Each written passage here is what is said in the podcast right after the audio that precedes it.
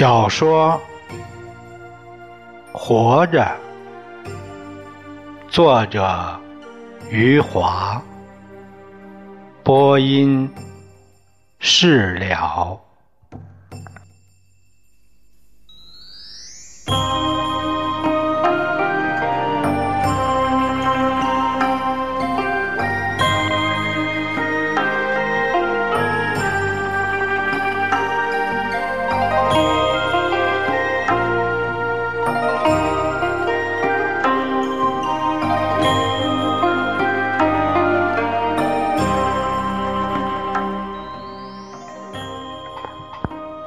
军的阵地一天比一天小，我们就不敢随便爬出坑道，除非饿极了，才出去找吃的。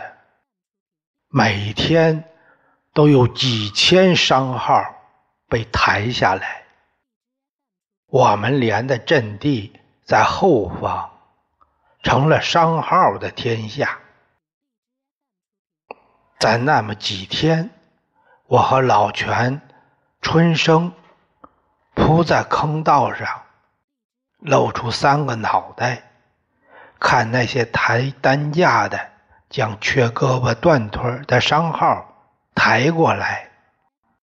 隔上不多时间，就过来一长串担架，抬担架的都猫着腰。跑到我们近前，找一块空地，喊：“一、二、三！”喊到三十，将担架一翻，倒垃圾似的将伤号扔到地上，就不管了。伤号疼的嗷嗷乱叫。哭天喊地的叫声是一长串一长串响起来。老全看着那些抬担架的离去，骂了一声：“这些畜生！”伤号越来越多，只要前面枪炮声还在响，就有担架。往这里来，喊着“一、二、三”，把伤号往地上一扔，地上的伤号起先是一堆一堆，没多久就连成一片，在那里疼的嗷嗷直叫，那叫喊。我一辈子都忘不了。我和春生看在心里，一阵阵冒寒气，连老全儿都直皱眉。我想，这仗怎么打呀？天一黑，又下起了雪。有一长段时间没有枪炮声，我们就听着躺在坑道外面几千没死的伤号呜呜的声音，像是在哭，又像是在笑，那是疼的受不了的声音。我这辈子。就再没听到过那么怕人的声音了，一大片一大片，就像潮水从我身上涌过去。雪花落下来，天太黑，我们看不见雪花，只是觉得身体又冷又湿。手上软绵绵一片，慢慢的化了，没多久，又积上了厚厚一层雪花。我们三个人紧挨着睡在一起，又饿又冷，那时候飞机也来的少了，都很难找到吃的东西，谁也不会再去盼蒋委员长来救我们了。接下去是死是活，谁也不知道。春生推推我，问：“富贵。”你睡着了吗？没有。老全，他又推推老全，老全没说话。春生鼻子抽了两下，对我说：“这下活不成了。”我听了这话，鼻子里也酸溜溜的。老全这是说话了。他两条胳膊伸了伸，哎，别说这丧气话。身体坐起来，老子大小也打过几十次仗了，每次我对对自己说，老子死也要活着。子弹从我身上什么地方都擦过，就是没伤着我。春生，只要想着自己不死，就死不了。接下来，我们谁也没说话，都想着自己的心事。我是一遍遍想着自己的家，想想凤霞抱着有庆坐在门口，想想我娘。和子珍想着想着，心里像是被堵住了，都透不过气来，像被人捂住了嘴和鼻子一样。到了后半夜，坑道外面商号的呜咽渐渐小了下去，我想。他们大部分都睡着了吧？只有不多的几个人还在呜呜的响，那声音一段一段的飘来飘去，听上去像是在说话。你问一句，他答一声，声音凄凉的。都不像是活人发出来的。那么过了一阵后，只剩下一个声音在呜咽了，声音低的像蚊虫在叫，轻轻的在我脸上飞来飞去。听着听着，也不像是在呻吟，倒像是在唱。什么小调？周围静的，什么声响都没有，只有这样一个声音，长久的在那里转来转去。我听得眼泪都流了下来，把脸上的血化了以后，流进脖子，就跟冷风吹了进来。天亮时，什么声音也没有了。我们露出脑袋一看，昨天还在喊叫的几千号全死了，横七竖八躺在那儿，一动不动，上面蒙了一层薄薄的雪花。我们这些躲在坑道里还活着的人。呆呆看了半晌，谁都没说话，连老全这样不知见过多少死人的老兵也傻看了很久。末了，他叹息一声，摇摇头，对我们说：“唉，惨呐！”说着。老全爬出了坑道，走到这一大片死人中间，翻翻这个，扒扒那个。老全弓着背，在死人中间跨来跨去，时而蹲下去用血给某人擦擦脸。这时，枪炮声又响起来，一些子弹朝这里飞来。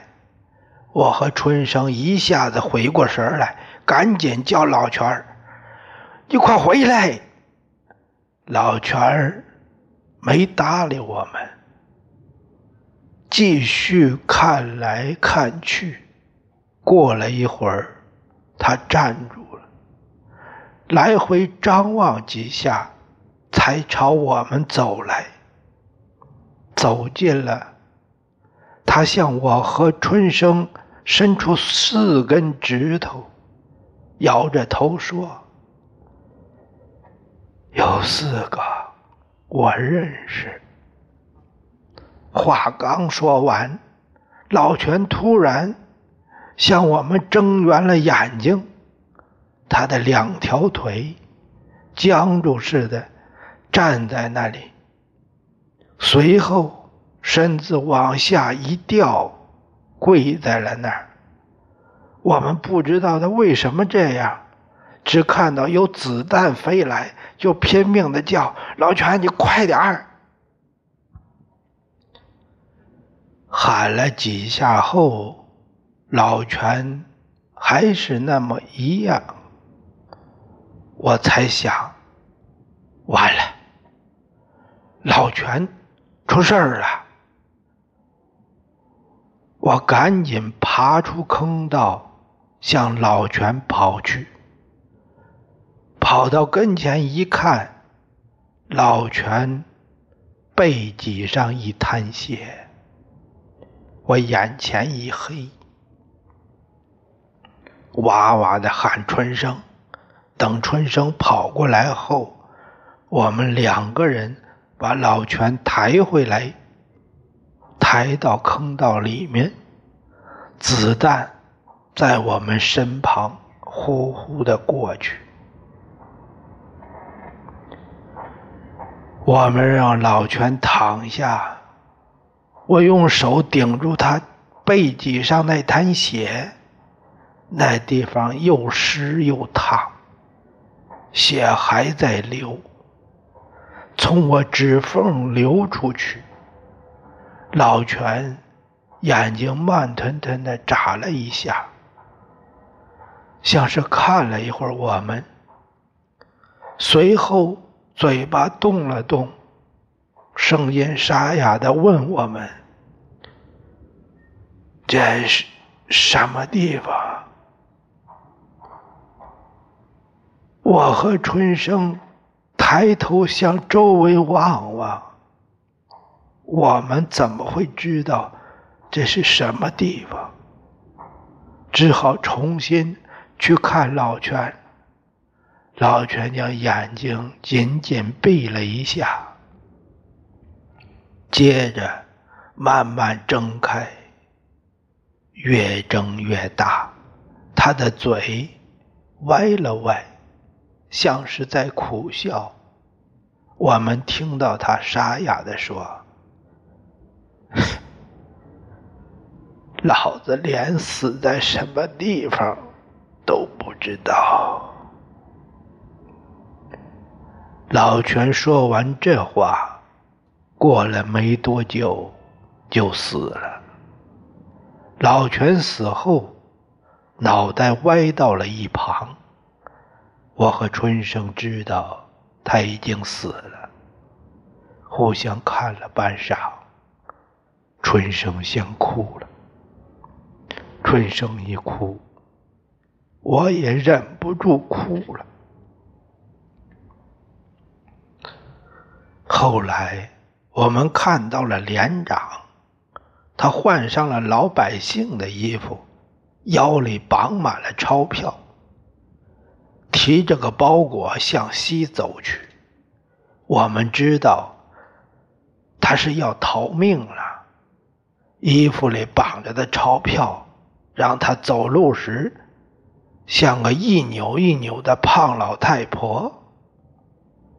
有个娃娃兵向他喊：“连长，蒋委员长还救不救我们？”连长回过头来说：“笨蛋，这种时候你娘也不会来救你了，还是自己救自己吧。”一个老兵向他打了一枪，没打中。连长一听到子弹朝他飞去。全没有了过去的威风，撒开两腿，就疯狂的跑起来。好几个人都端起枪打他，连长哇哇叫着跳来跳去，在雪地里跑远了。枪炮声响到了我们鼻子底下。我们都看得见前面开枪的人影了，在硝烟里，一个一个摇摇晃晃的倒下去。我算计着自己活不到中午，到不了中午，就该轮到我去死了。一个来月在枪炮里混下来后，我倒不怎么怕死。只是觉得自己怎么死的不明不白，实在是冤。我娘和家珍都不知道我死在何处。我看看春生，他的一只手还搁在老全身上，愁眉苦脸的在看着我。我们吃了几天生米，春生的脸都吃肿了。他伸舌头，舔舔嘴唇，对我说：“我想吃大饼。”到这时候，死活已经不重要了。死之前能够吃上大饼。也就知足了。春生站了起来，我没叫他小心子弹。他看了看，说：“兴许外面还有饼，我去找找。”春生爬出了坑道，我没拦他。反正到不了中午，我们都得死。他要是真吃到大饼，那就太好了。我看着他有气无力的从尸体上跨了过去，这孩子走了几步，还回头来对我说：“你别走开，我找了大饼就回来。”他垂着双手，低头走入了前面的浓烟。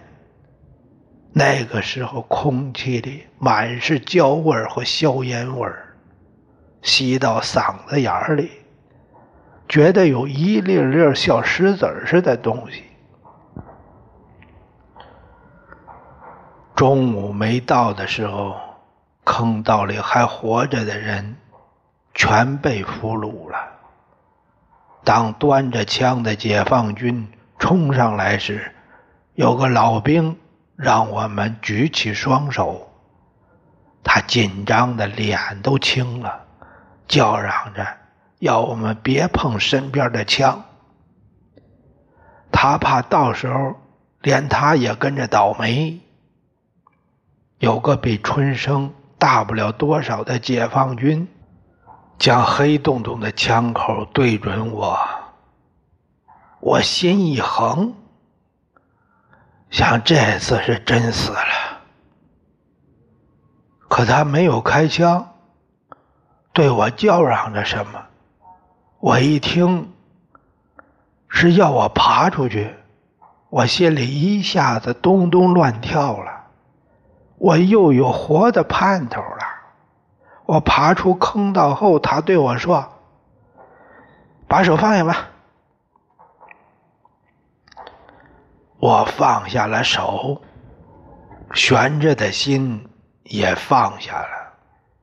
我们一排二十多个俘虏，由他一人押着向南走去。走不多远，就汇入到一队更大的俘虏里。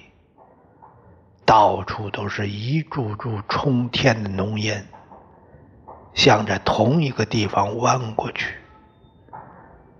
地上坑坑洼洼，满是尸体和炸毁了的大炮、枪支，烧黑了的军车还在噼噼啪啪。我们走了一阵后，二十多个挑着大馒头的解放军。从北横着向我们走来，馒头热气腾腾，看得我直流口水。押我们的一个长官说：“你们自己排好队。”没想到他们是给我们送吃的来了。要是春生在，该多好！我往远处看看，不知道这孩子是死是活。我们自动排出了二十多个队形，一个挨着一个，每人领了两个馒头。我从没听到过这么大片吃东西的声音，比几百头猪吃东西还响。大家都吃的太快，有些人拼命咳嗽，咳嗽声一声比一声高。我身旁的一个咳的比谁都响，他捂着腰，疼得眼泪横流。更多的人是噎住了，都抬着脑袋。对天空直瞪眼儿，身体一动不动。第二天早晨，我们被集合到一块空地，整整齐齐坐在地上，前面是两张桌子，一个长官模样的人对我们讲话。先是讲了一通解放全中国的道理，最后宣布：愿意参加解放军的继续坐着，想回家的就站出来，去领回家的盘缠。一听可以回家，我的心砰砰直跳。可我看到那个长官腰里别着手枪，就害怕了。我想，哪有这样的好事儿？很多人都坐着没动，有一些人走出去，还真的走到那桌子前面，去领了盘缠。那个长官一直看着他们。他们领了钱以后，还领了通行证，接着就上路了。我的心提到了嗓子眼儿。那个长官肯定会拔出手枪来，毙了他们，就跟我们连长一样。可他们走出很远以后，长官。也没有掏出手枪，这下我紧张了。我知道解放军是真的愿意放我们回家。这一仗打下来，我知道什么叫打仗了。我对自己说，再也不能打仗了，我要回家。我就站起来，一直走到那位长官面前。扑通跪下后，就哇哇哭起来。我本想说我要回家，可话到嘴边儿，我又一遍遍的叫着：“连长，连长，连长。”别的什么话也说不出来。那位长官把我扶起来，问我要说什么，我还是叫连长，还是哭。旁边一个解放军对我说：“他是团长。”他这一说，把我吓住了。心想：糟了！可听到坐着的俘虏哄堂笑起来，又看到团长笑着问我：“ 你要说什么？”我这才放下心来，对团长说：“我要回家。”解放军让我回家。还给了我盘缠，我一路匆匆往南走，饿了就用解放军给的盘缠买个烧饼吃下去，困了就找个平整一点的地方睡一觉。我太想家了，一想到今生今世还能和我娘。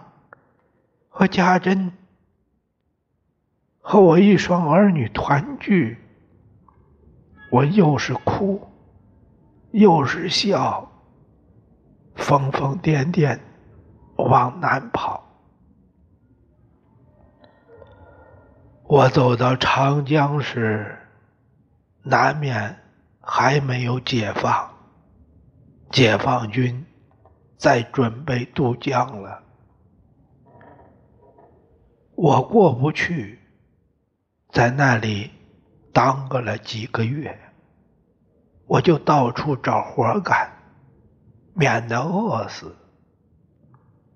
我知道解放军缺摇船的，我以前有钱时觉得好玩，学过摇船，好几次我都想参加解放军。替他们摇船，摇过长江去。想想解放军对我好，我要报恩。可我实在是怕打仗，怕见不到家里人。为了家珍他们，我对自己说，我就不报恩了。我记得解放军的好，我是跟在往南打去的解放军屁股后面回到家里的。算算时间，我离家都快两年了。走的时候是深秋，回来是初秋。我满身泥土，走上了家乡的路。后来，我看到了自己的村庄，一点都没变。我一眼就看到了，我急匆匆往前走，看到我家先前的砖瓦房，又看到了现在的茅屋。我一看到茅屋，忍不住跑了起来。